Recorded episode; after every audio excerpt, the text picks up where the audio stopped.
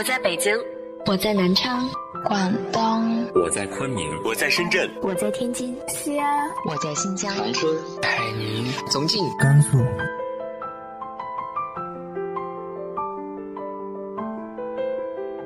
这里是 FM 幺八零八四，昨天的你的现在的未来，我是主播背着吉他的蝙蝠女侠。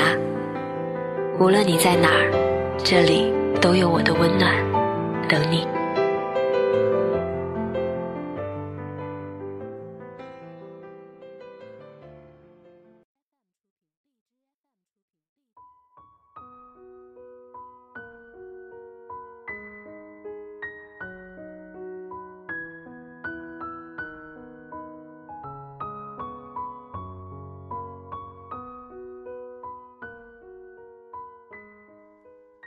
嗨，亲爱的你，晚上好。我想，再孤独和冷清的人，也会被有人陪伴的瞬间打动吧。你呢？你的身边有没有这样一个人呢？一直陪伴着你，即使各自远洋，却依然心系对方。今天和大家分享的文章来自于豆瓣作者 Pumpkin 的《各自远洋》。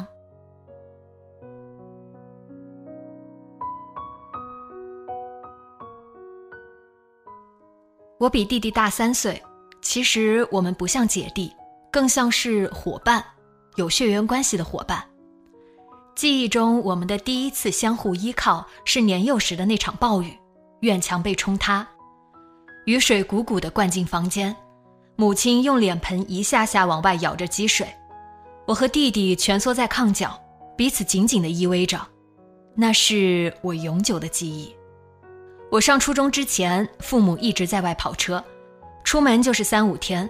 母亲会留下一些易温热的吃食，但一般挨不到第三天，我们就吃不下了。正是贪吃挑食的年纪，我们搜罗家里仅有的食材，搬着小板凳站在还没有自己高的灶台上瞎做饭，常常乱七八糟，但是很开心。东边的房间经常会放一些家里的零食点心。对我们有很大的诱惑力。弟弟身量小，我们合作把他从窗棂中塞进去，把门打开，偷偷拿点零食，算好父母回家的时间，把家里弄得乱七八糟的东西，包括已经放馊了的饭食、偷拿零食的现场，通通整理好，免得被抓现行。但总有算不准的时候，父母有时候会提早回来，那么第二天家里就会传来我们姐弟杀猪一般的哭叫声。现在想起来，年少时总是不知道害怕的。少年包青天那时候放第一部，每集的案子现在想起来都是惊悚片啊。晚上看完吓人的电视剧，睡觉的时候月影森森，窗棂一根根的映在天花板上，弟弟就从炕的一头一点一点的挪到我身旁，两个小小孩子一直相伴到天亮。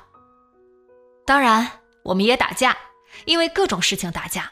最后总会一起哭着去找母亲，忙碌的母亲哪有时间调解我们之间的矛盾，只是匆忙的丢下一句：“打吧打吧，看谁能把谁打死。”出门去打。等到两个人都哭累了，或者两人忘记了正在冷战，便又开始一起玩，通常也就不到半天的时间。我们上过同一所小学，但是我对此毫无记忆。或许从小就不是从容的人，少女的成长总是带着些许惶恐，无暇去顾及其他。我总以为弟弟一直是从容自信的少年，不缺朋友。可年少时父母总不在家，想必我们在所谓朋友的团体中，总会牺牲一些东西吧。暑假，总有一群小孩不顾炎热，在村子里到处乱窜，有人家的麦草垛被烧了。夕阳下，火苗分外刺眼。一群小孩被揪出来，大人们围着问是谁干的，哭声和呵斥声飘在已经烧成灰烬的草垛上。一片混乱中，只有弟弟孤零零地站着。第二天，村里便传言是弟弟点的。那家人站在门口骂着我们听不懂，但是知道很难听的话。年少的我一直记着这件事情。没有父母庇护的孩子，总是要受些委屈的。我们就这样彼此陪伴着，前脚跟着后脚长大了。上初中后，他就比我个头高了。自此，我们再也没有打过架。高中的时候，他身高猛窜，脾气也变得暴躁，读书不甚用心，常常坐不住。我给他讲题的时候，总是左顾右盼，讲一遍两遍听不懂时，我便会发火。他却说我脾气很差，讲得太快，自己听不懂。那时候他有很强大的自我，总觉得自己已经是一个大人了，常会和父亲起冲突，有次甚至动了手，母亲和我都拉不住，推搡之间，他呼喊着要打父亲，为此敏感的父亲落了泪，神伤了许久。但他又是很温柔的。大二那年的冬天，我身体不好，整个寒假都在吃药打吊瓶。从村卫生室走回家，针头跑了，胳膊肿得老高，疼痛和生病让人变得脆弱。我哭了起来。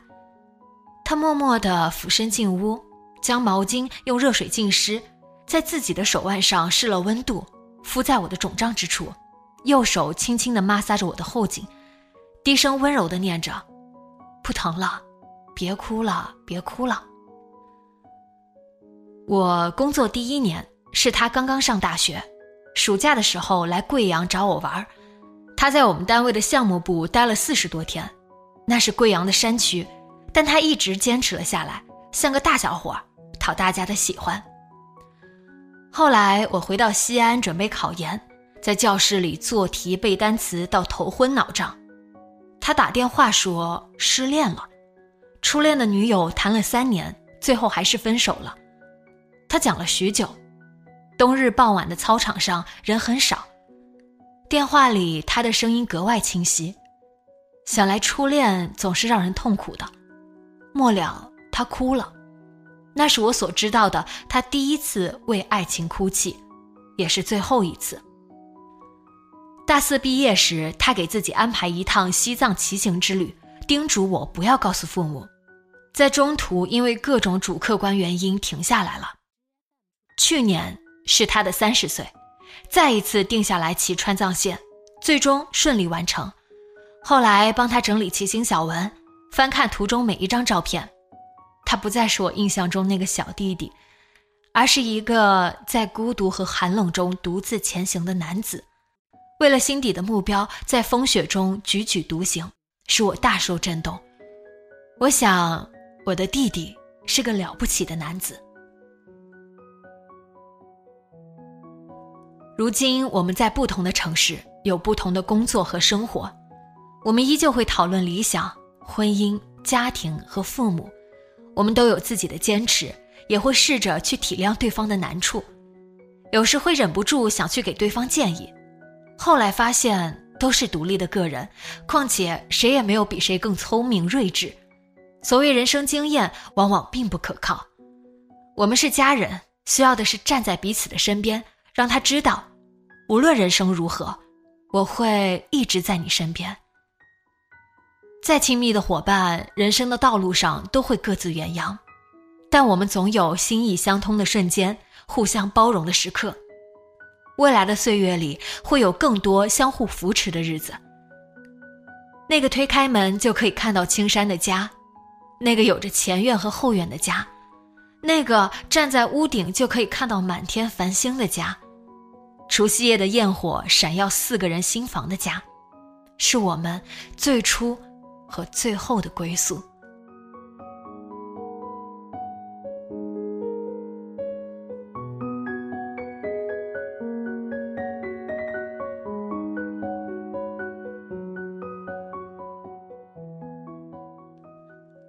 你有兄弟姐妹或者陪你一起长大的朋友吗？你们现在如何了？直接在节目下方留言分享给我吧。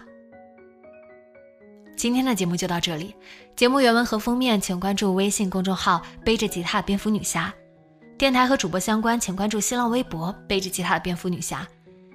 今晚做个好梦，晚安。